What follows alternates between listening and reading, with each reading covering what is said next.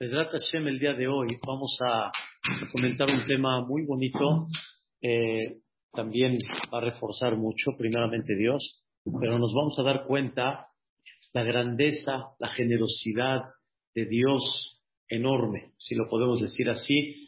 Y Pedrat Hashem es un tema que deja mucho que desear, pero sin embargo las fuentes son, son muy, muy reales y muy este, increíbles.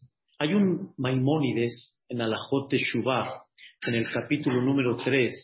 Sabemos que Rosh Hashanah es el día del juicio, es el día que Boreolam se, eh, le presentan todo lo que la persona hizo. Cuando yo digo le presentan en ese sentido figurado, Dios tiene todo muy claro, no necesita analizar mucho, pero es nomás para comprender.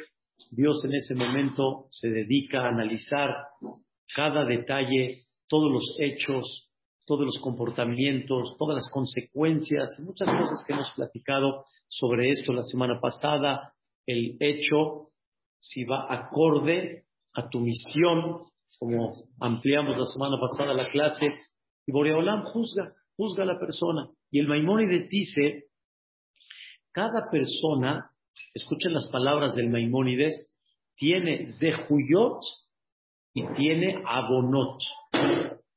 Yo lo voy a traducir como la traducción tendría que ser literal, tiene méritos y tiene pecados. El Rambam no dice tiene mitzvot y tiene averot, sino tiene zehuyot y tiene abonot se puede entender que el Rambam utiliza un término, en vez de decir mitzvah, utiliza el término zehuyot, porque también de alguna forma una averá es una orden divina. Pero el Rambam utilizó un término que se llama méritos. Y el Rambam dice así, quien tiene sus zehuyot en una cantidad grande, se considera sadik. Sadik explicó, Sadik en el concepto de que va a salir victorioso en el juicio. O sea, Boreolam lo va a sellar para bien. Pero Abonotav y Eterot, escuchen bien, pero si sus pecados son mayores, sus pecados son mayores, entonces Barminan Barminan se le llama a esta persona Rasha, quiere decir no va a salir victorioso en el din. Y si es 50-50, mitad de Juyot, mitad Abonot, se le llama Benuni, se le llama intermedio. Y este hombre, vamos a ver su comportamiento de Rosa Hashanah hasta el día de qué? De Kippur. Y vemos a ver qué va a salir. Entonces, la pregunta oficial es de que el Rambam utilizó el término méritos en vez de utilizar el término de mitzvot.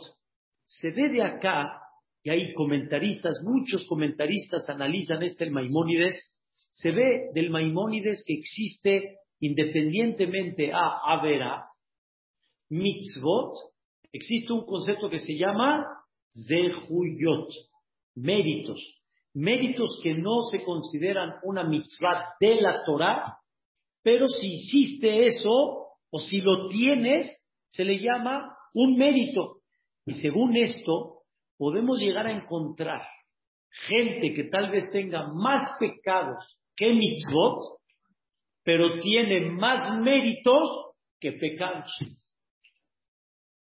Quiere decir, pecados tal vez tiene muchos, así por hablar, Shabbat, Kashrut, la pero por otro lado, aunque tenga pocas mitzvot relativa, relativo a sus pecados, pero tiene más méritos.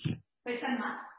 Muy bien, dice el Maimónides, los méritos pesan mucho para el día del juicio de Rosh Hashanah. Pesan mucho. Y vamos a explicar, primeramente Dios, qué se llama méritos. Mitzvot, ya sabemos, hay 248 mitzvot quiere decir 248 obligaciones. Por dar un ejemplo, comiste pan, tienes que decir el catamazón. No, 248 obligaciones y 365 prohibiciones. En total son 613. Entonces, si yo hablo de pecados, pecados, ¿qué significa? Lo que Dios me dijo, no hagas. Y al final lo hice. Eso se llama averá. Eso se llama abonot. Se llama pecados que Dios te dice, no hagas e hiciste. Y viene por otro lado Dios y te dice, haz. Y no hiciste. Eso que se llama también pecado. Por ejemplo, comí pan y no dije Birkat Amazon.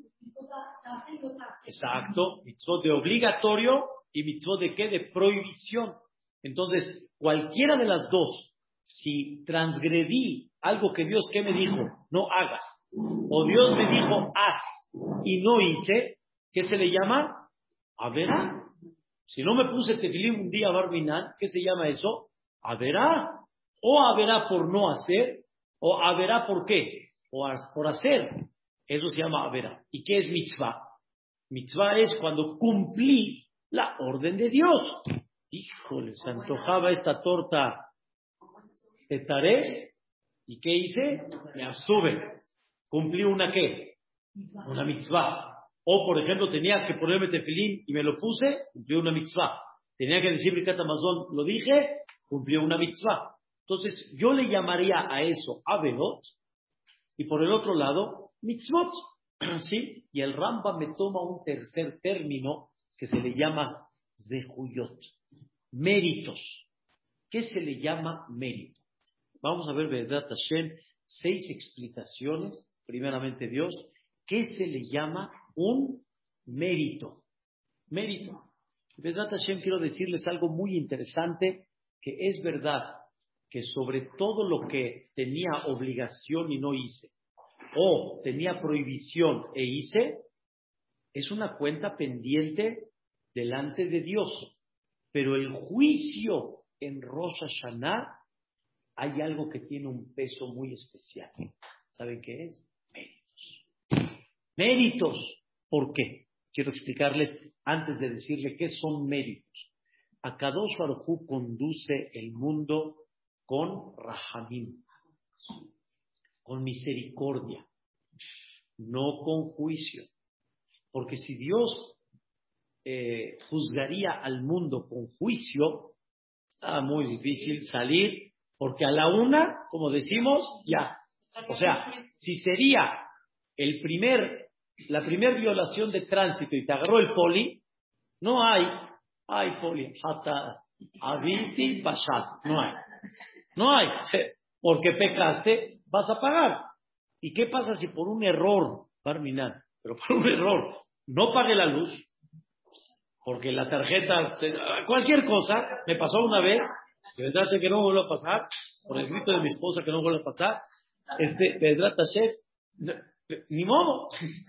Oye, fue sin querer, Hatati, te reconozco. ¿Eh? No hay, papacito. Te corta la luz y vas corriendo, vas a pagar. Si Dios se va a comportar con nosotros de esa manera, como decimos, a la esto, que Dios nos guarde. Está muy difícil. Y Dios sabe eso. Y es un padre, no es nada más un rey, es un padre. Y por eso, entre paréntesis, decimos, Selah lanu, perdónanos, Abino, papá, hatán, porque pecamos sin querer. ¿Cómo? Y no pecamos también adrede, no pecamos con conciencia. ¿Por qué decimos, perdónanos, papá? porque pecamos sin querer? La respuesta es porque sabemos que pecamos adrede, pero como Él es nuestro Padre, ¿cómo nos los toma? No, no la palabra sí pasa, pero cuando el Hijo se presenta delante de Dios y le dice, papito, perdóname, papá, ¿te remuerde o no te remuerde? ¿Te mueve o no te mueve? Te mueve.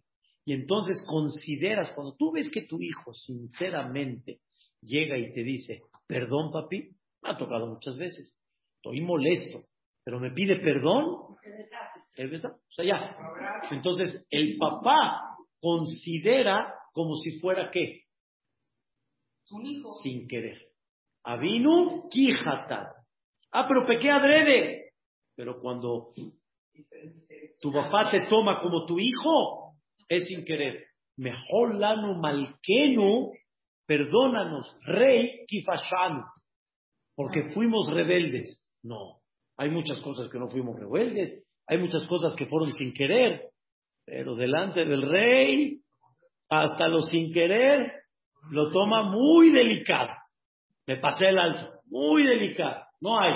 Sin querer no pagué la, la, la, la luz, muy delicado. Entonces, lo que quiero expresar es de que Dios conduce principalmente al mundo con qué?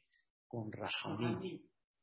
Entonces, escuchen señoras, queremos en el buen sentido salir bien en Rosh Hashanah, en Kippur, y que Dios nos firme, Hashem, a buena y a una Shana Tova, Umetuká y todo, dice Dios, escuchen bien, no paso por alto los pecados y tengo que perdonarlos. Para eso está el día de Kippur, que vas a pedir perdón y quiero ver cómo pides perdón. Pero por otro lado, hay muchas cosas, escuchen bien, que por ellas Dios te juzga con misericordia. No, no lo tomo así a la ligera. Pero hay muchas cosas que ellas provocan que Dios me juzgue con qué? Con misericordia. Y esos son los de Juyot. Esos son los de Juyot. El Zehut, el mérito, me ayuda a que Dios me juzgue con misericordia. Escuchen, seis puntos interesantes. Uno, todo esto tiene fuentes muy interesantes que lo estudiamos. El primero se le llama Zehut Avot, el mérito de nuestros padres. Voy a explicar. Ustedes saben que recordamos mucho todos los días el mérito de nuestros padres. Abraham, Isaac y Jacob. Y en el ejemplo que dicen nuestros sabios, es verdad que tú ves un árbol y lo ves grande, ves, lo ves sólido, ves eh, hojas que vuelven a nacer cada año, frutos que vuelven a nacer cada año. Pero no te olvides que lo que tú estás viendo, hay una raíz abajo, la que no ves, que es la que le da al árbol, le da vida. Y nosotros, exactamente igual, hasta el día de hoy, tenemos unos padres, unas raíces que son las que nos dan fortaleza, vida y crecimiento hasta el día de hoy. Esos son padres gigantes que son Abraham, Isaac y Jacob. No hicimos nosotros eso. Somos hijos de ellos. Sin embargo, dijiste algo increíble.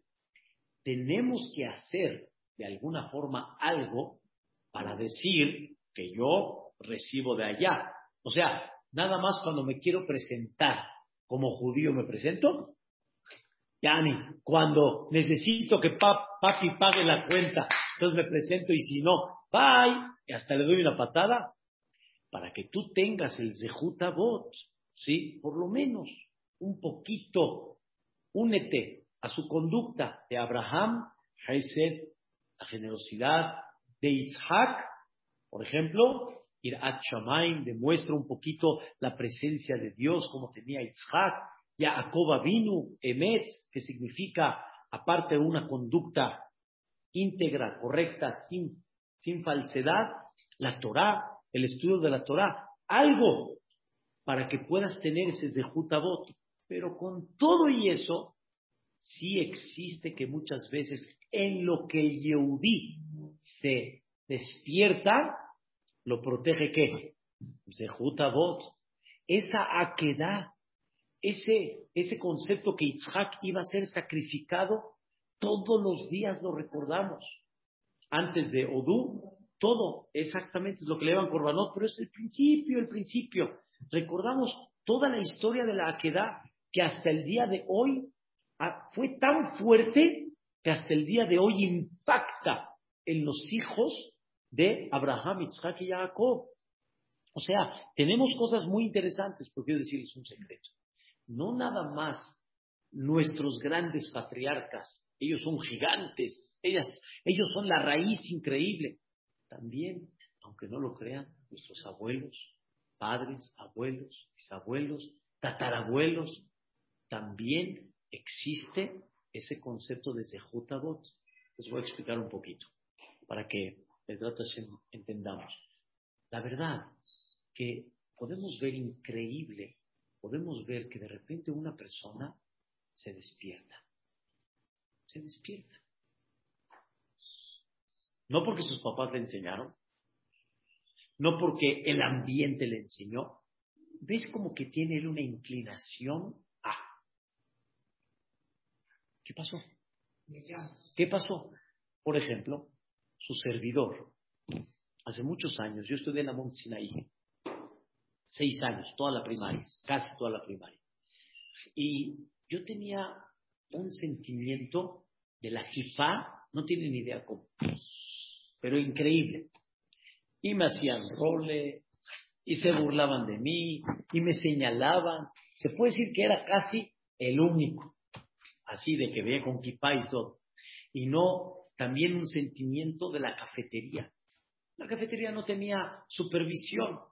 Mi papá me enseñaba, era lo máximo, a ver, molletes y, y esto. Exacto. Pero así, así mi papá, no había, no había en, esa época cuando yo me metí, no había Yeshiva que Torah todavía, hasta la secundaria que yo entré. Ahí, yo tenía un sentimiento, por un lado, de no dejarlo, pero escuchen, yo sufrí, realmente sufrí. Sufrí aparte de la cafetería, el bullying, yo sufrí. Era muy sencillo, de veras, que yo agarre, llegue a la escuela, me la quite. Ya, jalasna, ya. ¿Para qué? ¿Para qué? O sea, ¿con qué afán seguir? Hasta el día de hoy, yo lo único que le digo a Dios es gracias. Porque no hay otra explicación, esa, ese espíritu y esa fuerza, ¿de dónde? Respuesta, Zehut Avot. El mérito o el esfuerzo de mis padres, indudablemente, y también de mis abuelos, bisabuelos, tatarabuelos. Uno no sabe. Y explico un punto muy interesante. Cuando una persona derrama una lágrima por sus hijos, hay veces Dios sabe por qué y no se aplicó esa lágrima en el hijo. Pero no, en el hijo. Pero se aplicó en el nieto. O se aplicó en el bisnieto. Ustedes no tienen. O sea, una persona puede llorar por sus hijos buenos, en el buen camino, camino espiritual, religiosamente, y no pegó. Esa lágrima no pegó en los hijos. Pero esa lágrima. ¿Ah? Cuando un hijo te hace llorar, también es No, no, no, no, no. Yo estoy hablando. la mamá está pidiendo por sus hijos. Y hay veces esa lágrima por cuestiones divinas, como dicen, no pegó en el hijo, pero ¿en quién pegó? En el nieto. Y mi papá me empieza a decir, hijo, es el nieto de tal, que era mi compañero, me dice, sí, papá. ¿Es, ¿Es el otro? Sí, papá. ¿Es este? Sí, papá. Dice, casi no hay uno de mis compañeros que eran religiosos, sus padres y sus nietos o bisnietos están regresando. Están regresando. Sin que, sin que hayan tenido nada, nada. ¿Por qué él, ese hijo en particular, y no el hermano, es también otro tema, igual, que tiene que ver con Zehuyot, pero sin embargo lo que les quiero decir es Zehut Avot. ¿Saben qué nos ayuda muchas veces a que se aplique el Rahamim en Rosh Hashanah? Méritos. ¿De quién? De nuestros patriarcas. Nunca una lágrima se va a ir así nada más. Y todo lo que pidieron en Halab o en Shuam o en México no se va en vano. Y tarde o temprano Se aplica. Y eso se llama Zehutabot. Quiero platicaros una historia que la he platicado. Si, si la repito un poquito, la voy a decir así rápido. En Eretz Israel, un joven lo vieron en, en, en, una ciudad de Eretz Israel, no me acuerdo cuál, eh, Shabbat Kodesh, la noche de Shabbat. Se dieron cuenta que venía como tipo los mochileros y como que viene de invitados, acercó una persona y dijo, se te ofrece Shabbat pasar en un lugar, ¿tienes a dónde? No, no tengo. Ah, ven, ay, muchas gracias. Fue a su casa. Empezaron la primera fase, Shalom Alejem, Kiddush, la botanita, y le dijo el anfitrión de la casa, ¿quieres cantar? Le dijo, sí. ¿Qué se te antoja cantar? ¿Qué creen que le dijo? Lejado di. Lejado di se canta en el knis, no se canta en, eh, en la casa. Pero el balabait, el anfitrión, no, le dijo nada. Con mucho gusto cantaron el Lejado di. Después siguieron botaneando. ¿Otra canción más? Sí, por favor. ¿Puedes volver a cantar el Lejado di? Híjole. El otro dijo, bueno, se le ocurrió otra melodía famosa. Ahí va. Así se la pasaron cantando el Lejado Di siete veces.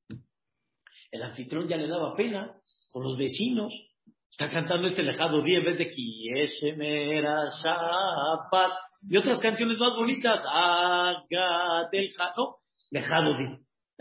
Al final terminaron la comida y el Balabay ya dijo, oye, todo esto fue un poco rápido, ya sabes, llegamos, la casa, los niños. ¿Cómo te llamas? ¿De dónde vienes? Le dijo, yo me llamo Abdallah. Hijo, Abdallah, este viene, este viene, eh, Abdallah, ah, ¿y de dónde vienes? Yo vengo de Ramallah. Y el otro pensó de Ramle. No, no, de Ramallah. Ramallah. De veras, señoras, el corazón empezó y el joven le agarró la mano y le dijo, de veras, cálmese, por favor, déjeme platicar la historia, no tengo nada. Usted, cheque mi mochila, no tengo nada. Así le hace. No tengo nada. Déjeme platicarle mi historia. Dice, yo desde que nací, lo único que vi con mi padre es un odio a los Yodim impactante.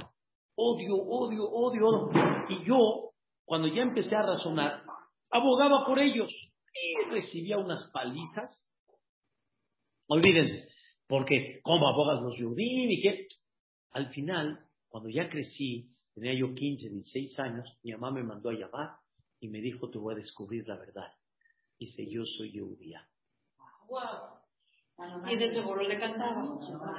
No, y la mamá nunca le dijo al hijo nada. No le cantaba y por pero eso escuchen bien, no, escuchen bien. Nunca escuchó nada de los Yehudim de, de tradición, nada la mamá le dijo, te voy a ayudar a que te escapes de acá, conéctate al judaísmo porque tú eres yehudí. Y te voy a dar una foto de nuestros ancestros, ya de nuestros padres y abuelos. Hay muchos casos de mujeres que fueron con árabes, muy tristes, miles, muchos casos, miles, en Israel. Escuchen esto. Es, la mamá le dijo, aquí está, le dijo, mamá, ¿qué es esta foto? Dice, tus papás, tus abuelos están enfrente de una tumba, ¿sí? De, de uno de los grandes, grandes, ¿sí? En la época anterior, no sé ni quiénes. Pero la familia está, está frente a la tumba de aquellos que fueron muy, muy grandes. Llévatela como cualquier cosa de referencia. Te dijo el anfitrión, ¿y tienes la foto? Dijo, sí, se la logró, se la sacó. Vio la foto y ¿qué creen? Los familiares están en la tumba del que compuso el Ejado Di, Rabbi Shelomo el Kabetz. Y ellos vienen de Rabbi Shelomo el Kabetz. Y esta Yehudiá, desgraciadamente, viene de ese ancestro. Era un mecubal muy grande, Rabbi Shelomo el Kabetz, el compuso el Ejado Di. Y ahí el Zehut Abot del Ejado Di, ¿quién le enseñó al niño? Nadie, no, no conocía el cántico. No supo la canción, la escuchó en el Knis y, el alma se identificó. ¿Ya entendiste? Eso que se llama Zehutabot. Según, vamos a, traducir otra vez, según el din, según el juicio, ¿qué tendría que ser? Pecaste, te alejaste, estás con, con el Arab, pero el Zehutabot se preocupa para que tengas, de alguna manera, Rahamim, y que Dios te mande flashazos para que te despiertes. Esto es uno de los puntos tan importantes que a Kadosh Baruj cuando nos los manda en Rosh Hashanah es muy importante. Por eso leemos en Rosh Hashanah Akedat leemos realmente Zehutabot, recordamos cosas impactantes del shofar, y aparte de eso nadie sabe qué es Zehutabot. Cada una de ustedes y cada uno puede llegar a tener. Yo le lloro a Boreolam, le agradezco el Zehutabot, que hay veces no, no sé hasta dónde llega exacto, y mi mamá, ¿por qué justo mi mamá? ¿Qué Zehut tenía mi abuelito? Nadie sabe. Pero hay Zehuyot, que ese Zehutabot pega. una preguntita. ¿Su papá también usaba equipa y sus hermanos o nada más usted? No, mi papá, poco a poco, gracias. Después, mi papá trabajaba un poco sin kipá, pero nos decía a nosotros tengamos kipá. Ahí iba, porque mi papá estaba en el centro, yo estaba en la escuela, y pero en la, estar en la escuela es como estar en el centro para mí, era igual. Porque todavía no había. La escuela como escuela para mí en la primaria no había. La escuela, no, que estaba en la tarde. Pero como escuela, escuela, todavía no. Escuchen el número dos. Escuchen el número dos. Así es. Seguimos, señoras. El punto número dos, que se llama Zehut. Toda persona no tiene realmente, escuchen bien, toda persona no tiene lo que quiere. Y hay muchos contratiempos en la vida, muchos, no hablo Barminán de los que son, Dios no lo quiere. Hay muchos contratiempos difíciles en la vida, ligeros, medianos, pero hay contratiempos en la vida. Hay una de dos, aceptarlo, entender que es un reto divino. O rechazarlo, entrar en una crisis, enojarte, ponerte nervioso, desquitarte, lo que quieras. Hay una de dos. Si la persona, como decimos en México, suavecito y cooperando, y realmente acepta en ese momento el reto de Boreolam, eso despierta Zehuyot. Eso se llama méritos. No es una mitzvah de la Torah, no son de las 613 mitzvot, pero el hecho de decirle, jefecito, aduro, pero así quieres, órale, voy para allá. Eso despierta méritos. Eso mismo se considera un mérito. ¿Saben cuántos en el día pueden adquirir de esos? ¿Cuántos? Como el de ayer. Habló Hamtawi, hay boda, perfecto, hay boda, pones el Waze, está toda Torah. Ayer se paralizó el país. Y yo con el nervio de no pensar que también ellos también se pueden atrasar. Pero yo como Jajam, estoy nervioso que tengo que llegar. ¿Cómo? ¿Voy a llegar tarde? ¿Me, van a esperar? Al final yo esperé, no importa, Baruch Hashem, que yo esperé. No me gusta hacer esperar. Prefiero yo siempre esperar. Al final la Jucó empezó hasta el 20 para las 4. No había forma. Pero, eran las, era las dos y media, pero la gente a vuelta de rueda es poco. El Hatán y la Calá hicieron hora y veinte para llegar a Echano. Así fue. ¿Por qué la inundación de Interlomas se hizo un caos? Pero ¿cuál es la idea principal? Respirar, aceptar y todo eso provoca qué? Méritos. Eso provoca méritos. Y esos méritos nos ayudan no, esa es, esa es una explicación hermosa, correcta, Pero yo digo el momento que tú vives. El Hatán llegó y estaba nervioso, perdón que lo hicimos esperar. ¡Felicidades, mi vida! Disfruta la boda, vamos a bailar, vamos a cantar. Pero de estos nervios pueden haber muchos en la casa. Arminán, que uno de los hijos llegue a tirar en el tapete blanco, recién estrenado, color hueso, o lleguen a manchar la colcha, la colcha difícil, ¿ok? O el marido que de repente tiene que esperar, el marido que tiene que esperar a la esposa y tiene que respirar a fondo y todo, todo, o la esposa preparó algo precioso, de veras, bonita mesa y todo. Y el marido dice, oye, ¿y el jaine? ¿Eh? ¿No hay jaine? ¿Qué siente la esposa? ¿Qué siente la esposa? Qué difícil. Todo esto es, es, créanmelo, no es fácil. No es fácil. Mandé, es correcto, pero el punto es, cuando lo aceptas, nada más aceptarlo, no con qué objetivo vino. ¿Con qué objetivo vino? Hay varios. Capará, para que la persona adquiera humildad, para que la persona, por medio de ellas, este, va a salir un bien. Pero el hecho de aceptarlo, eso levanta un qué, un mérito. ¿Pero qué te sientes en ese momento? Ya lo aceptaste, ya está. Ya, vamos a ver. Eso es lo que quieres tú, Boreolam. Escuchen bien, eso es lo que tú quieres, Boreolam, lo acepto.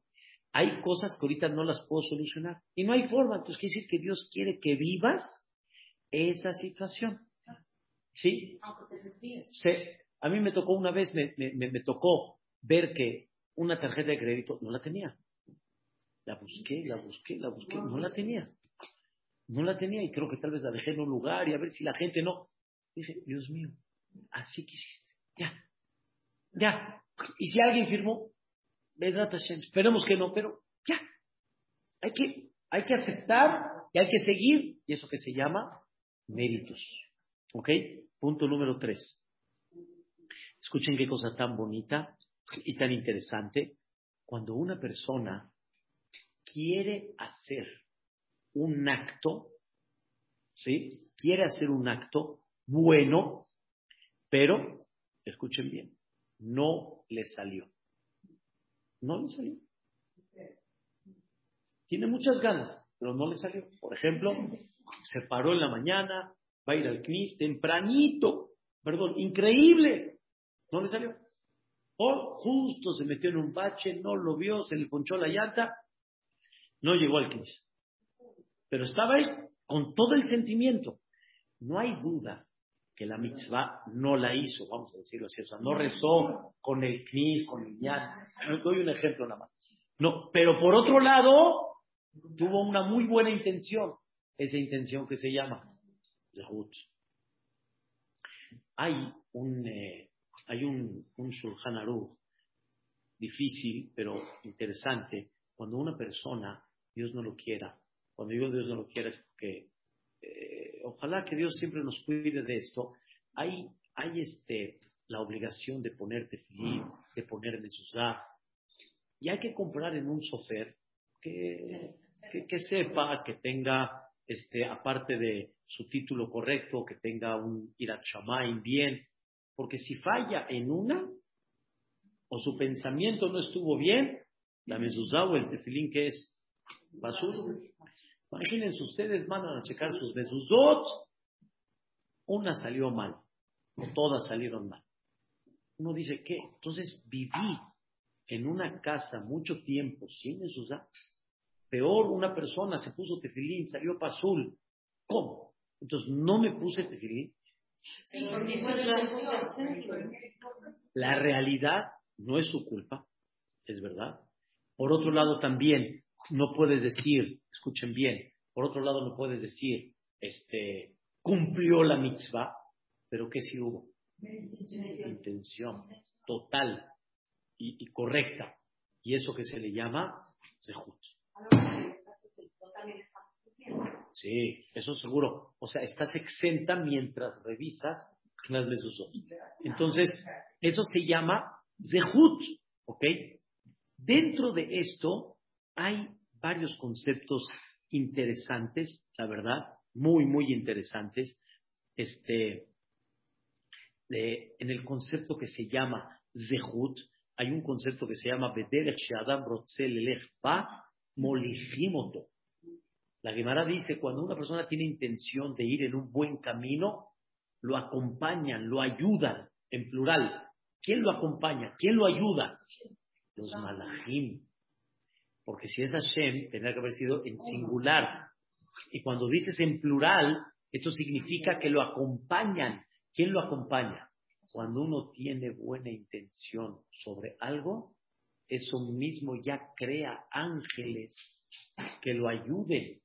O eso mismo ya es un mérito para que Dios diga, órale, échenle la mano, ábranle puertas para que lo pueda llevar a cabo.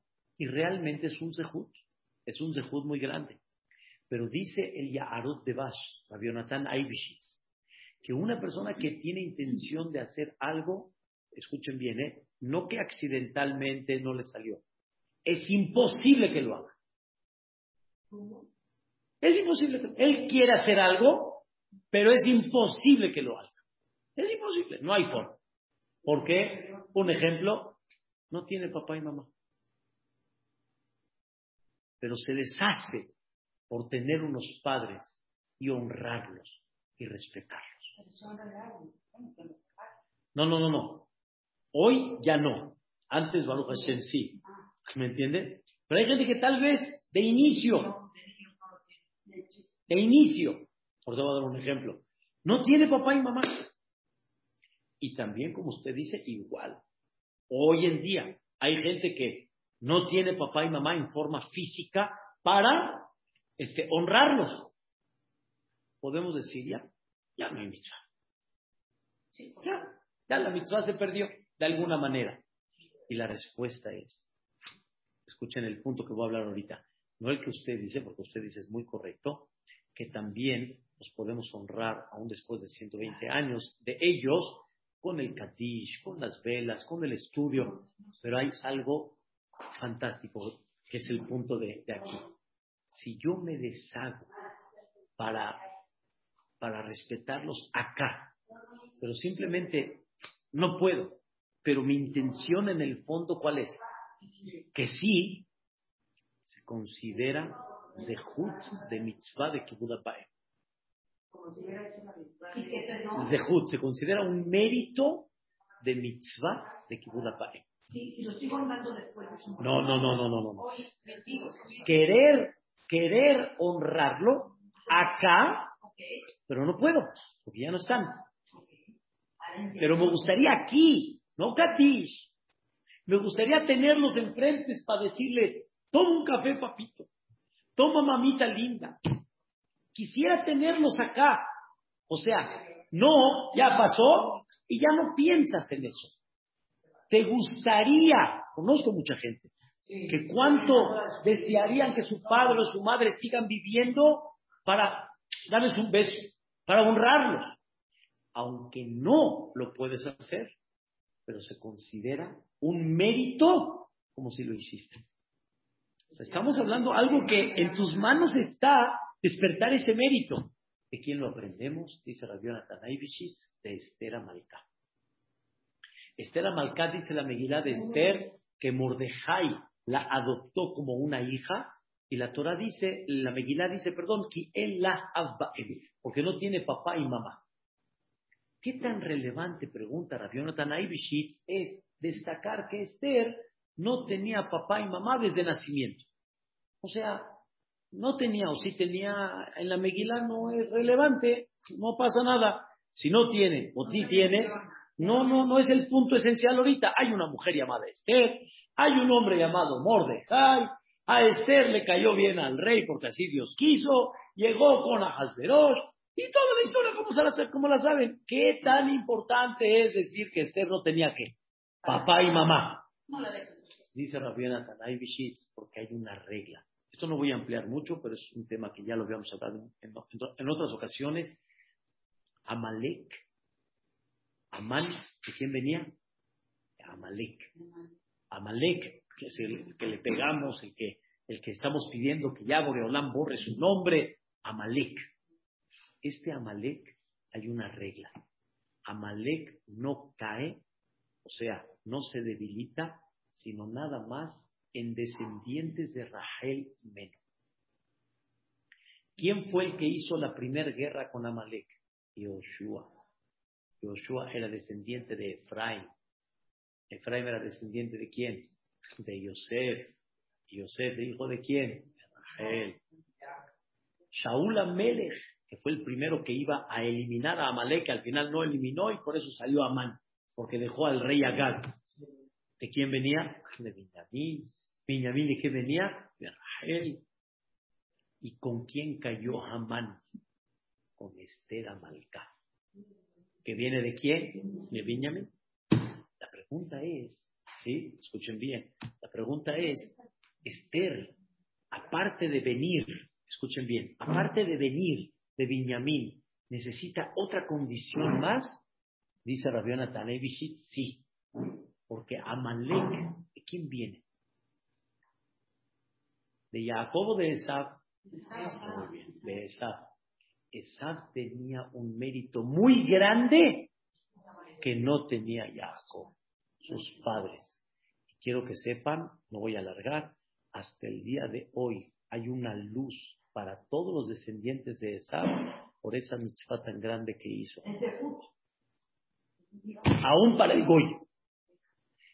¿Y cómo contrarresto a Malek? Tengo que tener la fuerza de Kibuda Baem para contrarrestar su Kibuda Baem. ¿Qué Kibuda Baem tenía esa? Cuando entraba a ver a su papá, se ponía smoking, traje de Shabbat.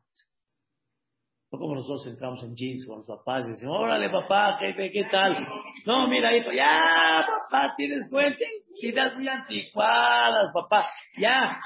Alguien puede cumplir la mitzvah de Kibuda Paed, y más hoy en día, ¿cómo Esab la cumplió? Está muy difícil.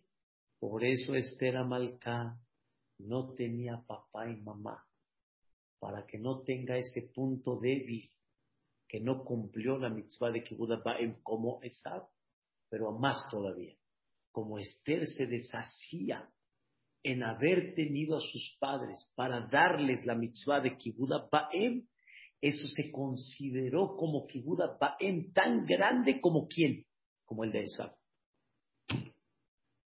Es un mérito. ¿Sabe qué significa eso? Es tan bajo, ¿no? ¿Cuántos Zehuyot podemos adquirir? Zehut Abot, sí, de nuestros padres, abuelos, bisabuelos, Aboteno Akdoshim, etc. El segundo, este, fortalecer y aceptar los contratiempos y decir, me et Hashem, y Boreolama si quiere, y vamos a echarle ganas. Número tres, escuchen bien lo que hablamos, cuando la persona, o sea, lo acepta con alegría. Número tres, cuando la persona tiene una buena intención y al final, ¿qué? No la pudo hacer, se considera como un mérito.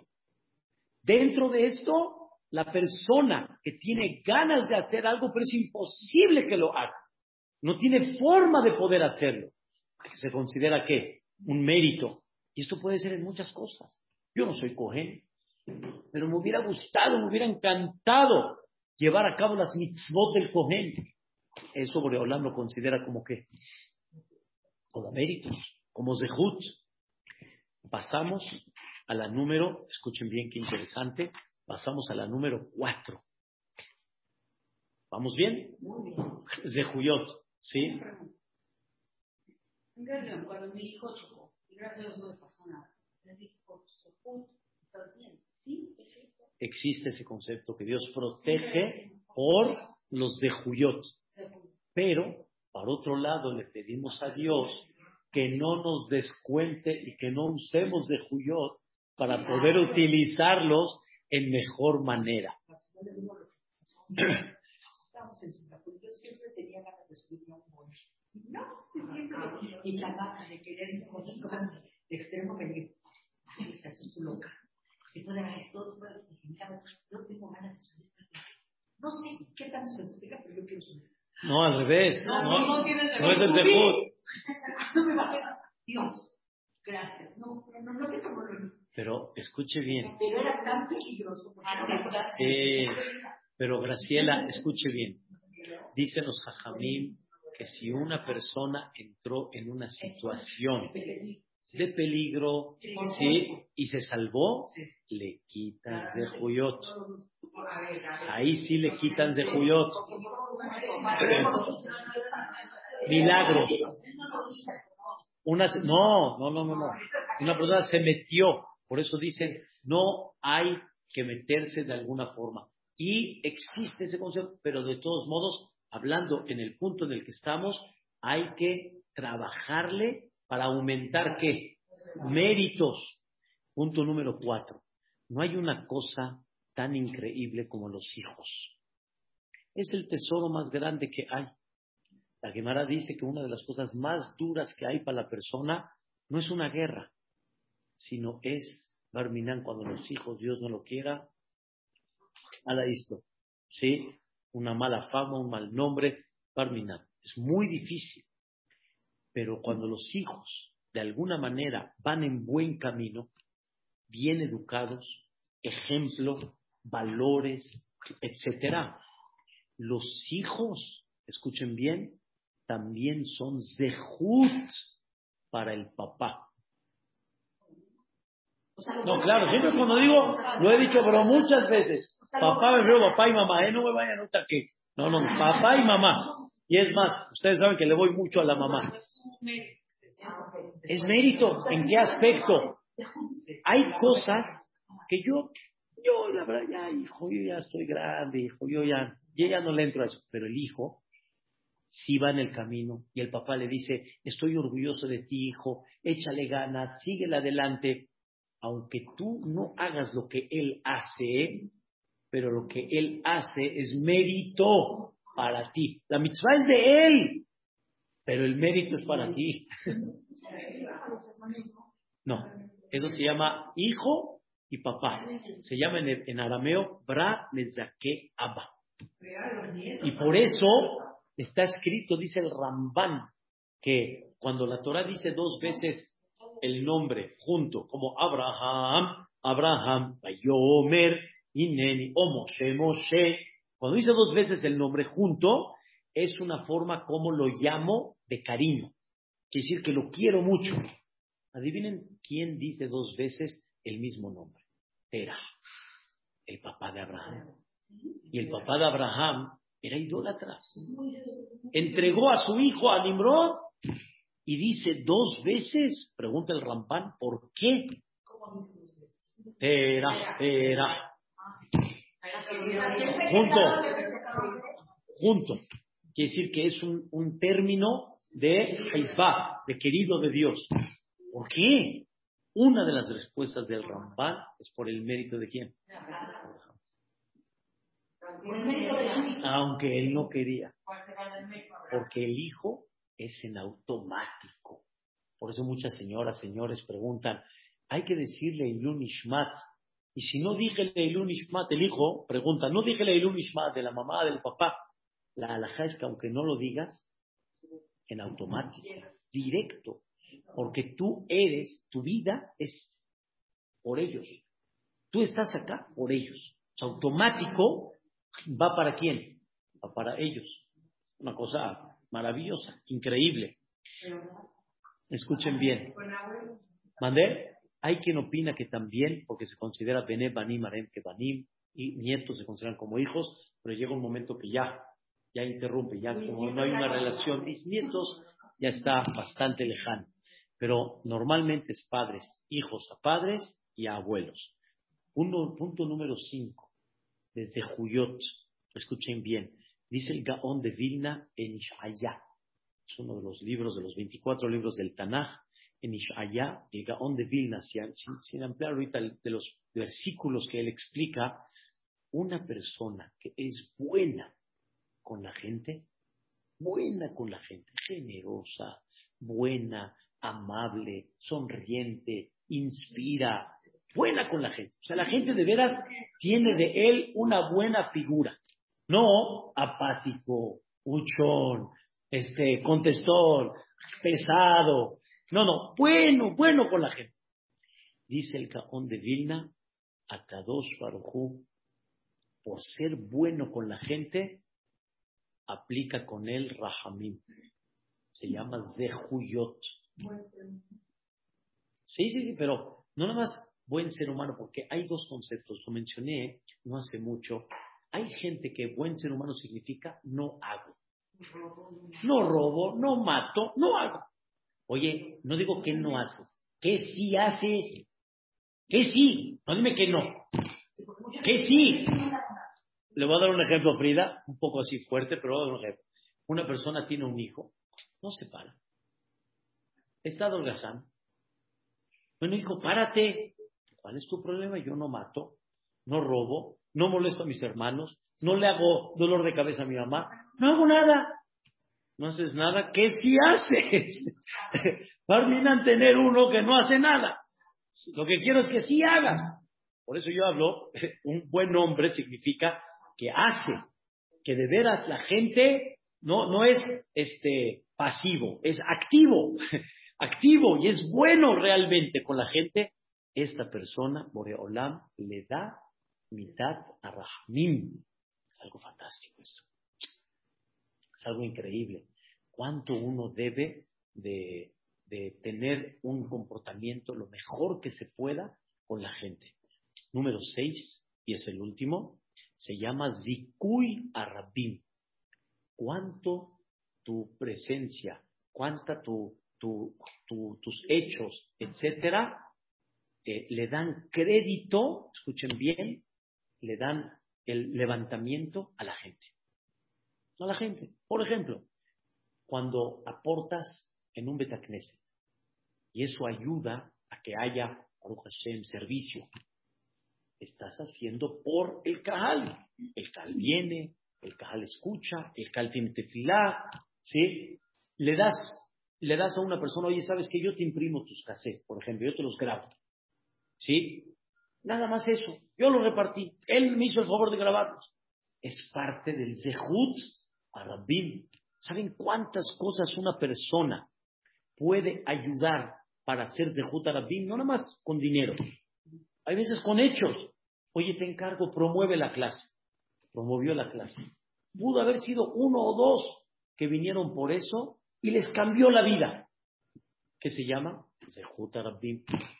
Todo eso son méritos que se van eh, abonando en la cuenta y la idea principal es hacer cosas que por medio de ellas el público se despierte.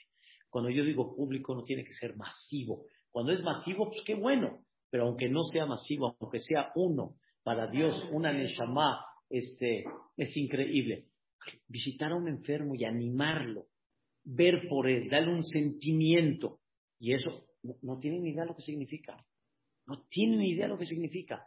Hay veces una bonita palabra en un momento difícil que tú ni te imaginaste, le cambió la vida al otro.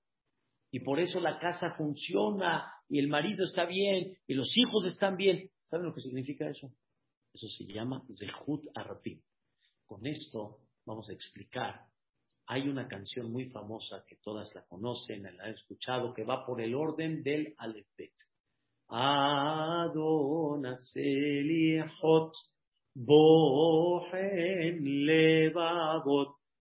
Dentro de las estrofas, en la Mem, que todo habla de Dios, de la grandeza de Dios. Él es el patrón para perdonar. Él perdona. Aquí yo mando. Pero patrón, no me... Yo mando. Yo mando. Él es el patrón. Hay cosas que el empleado no puede autorizar. El gerente tampoco. Pero el patrón, sí. Y el gerente le va a decir, pero patrón, ¿usted cómo autoriza esto? Yo autorizo. Pero las reglamentos del banco dicen, él es el dueño. Yo autorizo. Adona Seliahot. Hay una estrofa, como os he dicho, dos palabras que describen una grandeza de Dios. ¿Saben cuál es? Male ¿Qué es Male lleno de méritos. Dios está lleno de méritos. Dios está lleno de méritos. ¿Él hace méritos? No, Él no hace méritos. Él nos presenta un sinfín de méritos que según la lógica no tendrían que servir. Oiga, Poli, se pasó el alto. Oiga, Poli, disculpe, yo tengo unos méritos, ahí se los voy a pasar. Que fíjese que cuando mi esposa me quiso hacer enojar, yo me aguanté. Señor, a mí no me importan sus méritos, usted se pasó el alto, le levanto una infracción y punto. Pero Dios está lleno de méritos. ¿Saben qué significa el amor que Dios nos tiene? Nos llenó de méritos. Nos llenó de méritos. Cuando comemos la famosa alubia, el fasulie, rubia, ¿sí? No sé decirle qué comen ustedes, de rubia, ¿sí? No es del frijol, ¿sí?